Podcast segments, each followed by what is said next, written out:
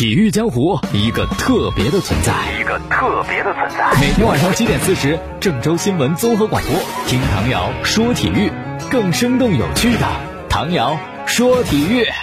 更新鲜的体坛资讯，更热辣的专业评论，更劲爆的赛事分析。唐瑶说体育，体坛百态，听我细细道来。本栏目由匠心三十六年大师精酿金星一九八二原浆啤酒冠名播出。各位听众朋友，大家好；还有蜻蜓的网友朋友，大家好，欢迎收听唐瑶说体育。啊，一开始呢说到的是盲人足球队，他们在前不久一比零战胜伊朗队，获得亚洲杯的冠军嘛。但是夺冠之后呢，他们的主教练乐建坤就表示说，这次夺冠其实是没有奖金的。那看到这个新闻，我还是感触挺多，因为我首先希望通过这些比赛，呃，拿到一些奖金，可以改善这些盲人足球队员他们的生活，因为他们挣钱是挺难的嘛。主教练就讲，如果这些球员退役之后呢，可能就是去啊学校。学一些按摩技术，或者是打别的工，所以希望他们能够在踢球的时候多挣些钱。但如果真的是没有积累很多的奖金，从另外一个层面讲，我觉得从事这项运动也是他们生活当中、经历当中特别宝贵的一段时间。从事了这项他们喜爱的运动，并且愿意为之去努力付出，我想是他们黑暗生活当中一个温暖光明的所在。踢球还能教会大家坚强、勇敢。会帮助他们在退役之后呢，更好的去面对生活的困苦和压力。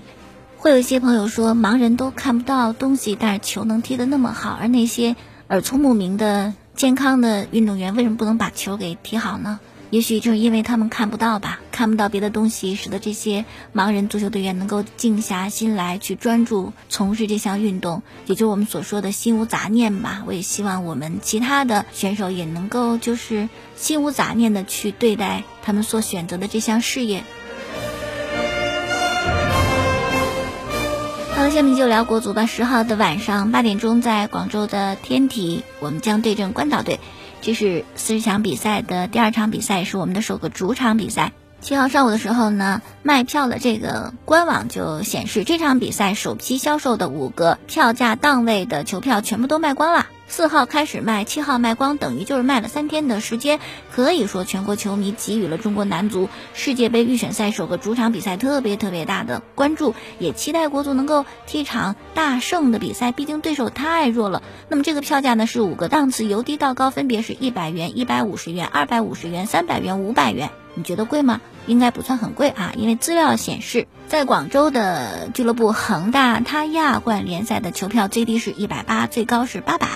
所以说，中国和关岛的比赛门票很亲民。再举个例子，同样是世界杯的预选赛，过去的两届啊，二零一一年的十月份，深圳承接的是巴西世界杯的预选赛二十强比赛，我们对伊拉克的赛事，当时也是五个档次的票价，最低一百八，那么今年最低是一百。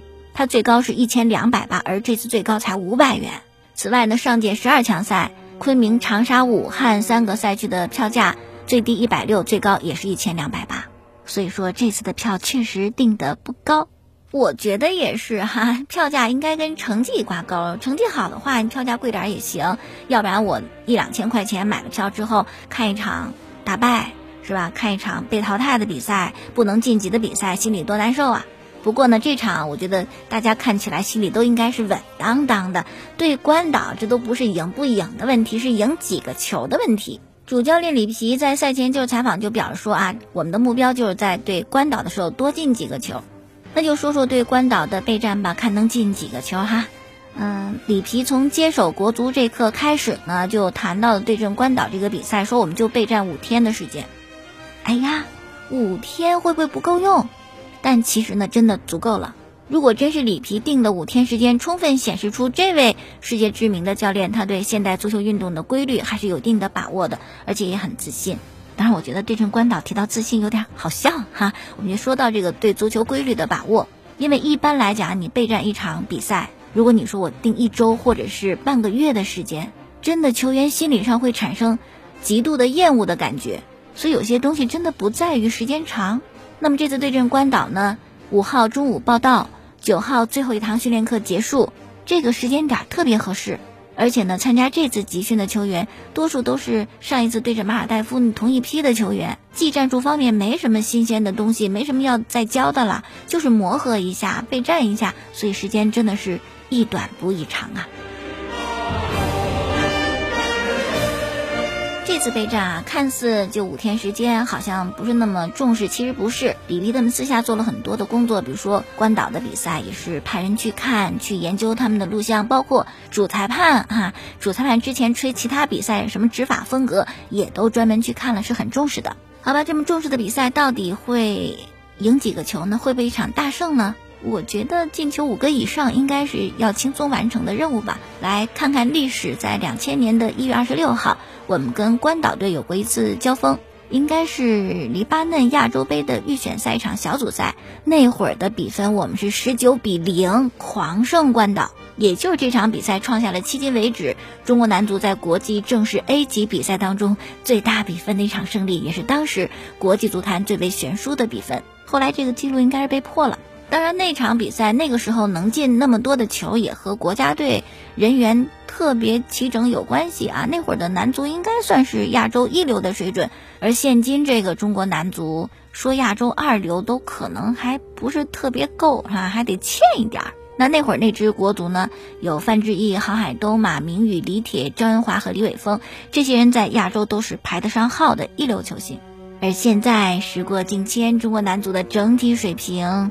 远不如当年，而关岛队却在不断的进步。他们曾经二比胜过印度，一比零胜过土库曼斯坦，三比零胜过中国台北。嗯，但，当然啊，整体而言，他的实力和水平还是有限的。按照中国队的水准，应该是可以很好的去战胜这个对手。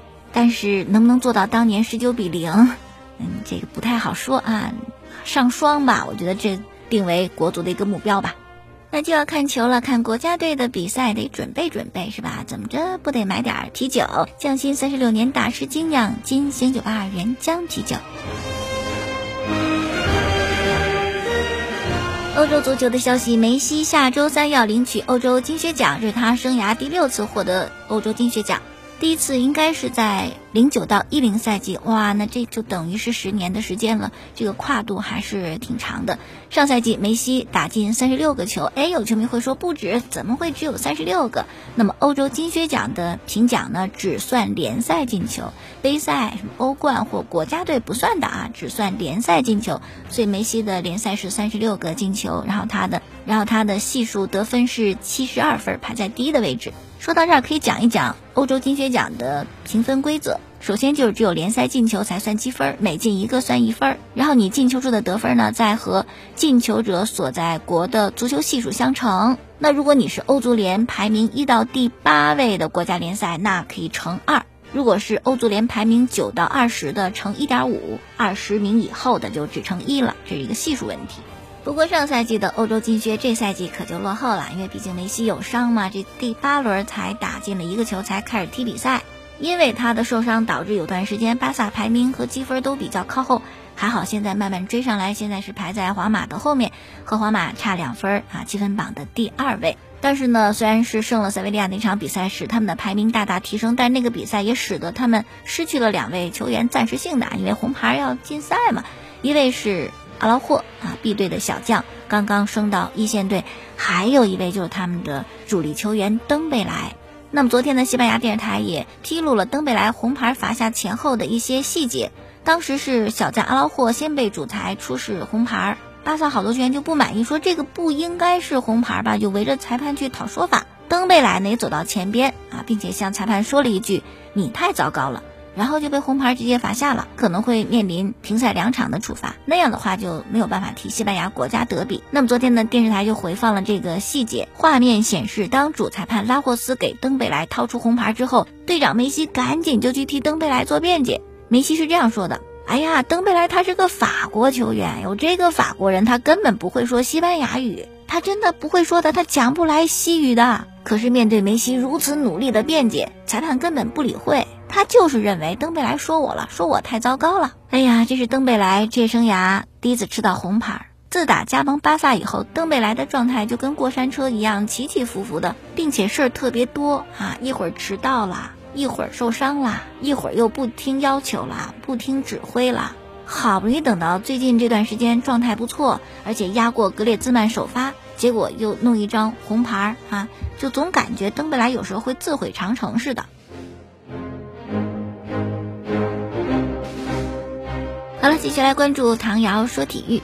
本节目呢由匠心三十六年大师精酿金星二原浆啤酒独家冠名。关于阿劳霍和登贝莱的红牌呢，巴萨要上诉，但应该不会有什么结果。不过这两张争议红牌呢，引发了加泰罗尼亚媒体的愤怒。世界体育报就写，前不久皇马的队长拉姆斯在比赛当中骂裁判，那可不是像登贝莱说的你太糟糕，那实打实的脏话骂裁判。当时是马德里德比嘛，啊，马竞的教练西蒙尼和马竞很多球员赶紧就投诉拉莫斯，但是拉莫斯并没有得到任何的处罚。世界体报还说，巴萨的球风相对来讲算是比较干净的，但却是西甲得红牌最多的球队。你像这个赛季前八轮，他们犯规了八十六次，这个犯规的次数在西甲所有球队当中排第十七位，就倒数了。一共二十支球队嘛，但是犯规次数不算多的巴塞罗那，他的红牌。却是整个联盟当中拿的最多的。好了，下面聊聊英超的热刺。最近这段时间，欧冠的亚军热刺那是多灾多难，联赛杯被英乙球队淘汰，那都比他低多少个级别呀？然后欧冠二比七惨败给拜仁，接下来联赛零比三输给布莱顿，两场比赛丢十个球，没法比这再低谷了。上次输给布莱顿都是三十六年前的事儿了。哎呀，这个赛季两平八负，连续十个客场没有赢过，可以说热刺危机重重。大家都在讨论到底是什么样的原因让热刺变成这个样呢？哎呀，这个问题其实无论球迷还是媒体，甚至热刺管理层本身都很清楚，核心的危机就是球员工资结构的不合理。新援拿着队内顶薪，核心球员拿着白菜价，那这球队怎么可能平衡了呢？具体说啊，二十七岁的核心球员埃里克森目前周薪只有七点五万英镑。对于一名身价一亿欧元的球员来讲，对于一位踢了六年英超的核心球员来讲，这个工资完全就是白菜价。除了核心埃里克森，热刺还有很多主力球员工资都不高，拉梅拉、西索科、卢卡斯都只有周薪八万英镑。这跟传统的豪门相比，同一等级的球员相比，这工资低太多了。那除了核心球员拿的比较少之外呢，还有一个原因就是今年刚刚加盟的新援恩东贝莱，他竟然拿着跟队长凯恩一样的薪水，周薪二十万英镑。一个寸功未见的毛头小子，你来了就拿顶薪，那那些老将他会怎么想？他怎么可能心理平衡呢？更糟的是，热刺除了现在暴露出来的问题之外呢，还有一个重大的隐患，可能会让他们就崩盘了。什么事儿呢？就是热刺现在这个积分情况，可能下赛季没有办法踢欧冠。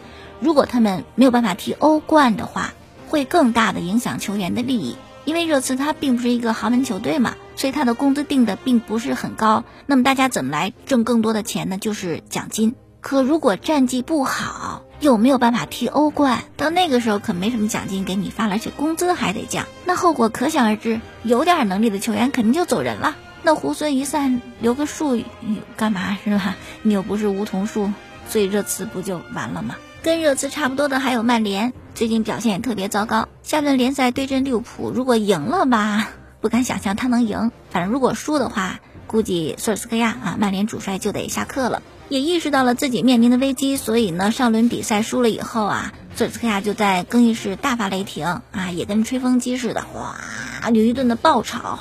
甚至警告曼联队员啊，你们让我下课，你们也不会得到什么好处。哎呦，我看到这句话，我就觉得只能说明索尔斯克亚就对现实无能为力了，是吧？甚至都威胁球员了，你们让我下课，你们也得不着什么好话，不能这么说呀。好了，今天就聊这么多，感谢大家的收听。过去节目录音是在蜻蜓 FM 上搜索“唐瑶说球”，明天我们再见。更新鲜的体坛资讯，更热辣的专业评论，更劲爆的赛事分析。唐瑶说体育，体坛百态，听我细细道来。本栏目由匠心三十六年大师精酿金星一九八二原浆啤酒冠名播出。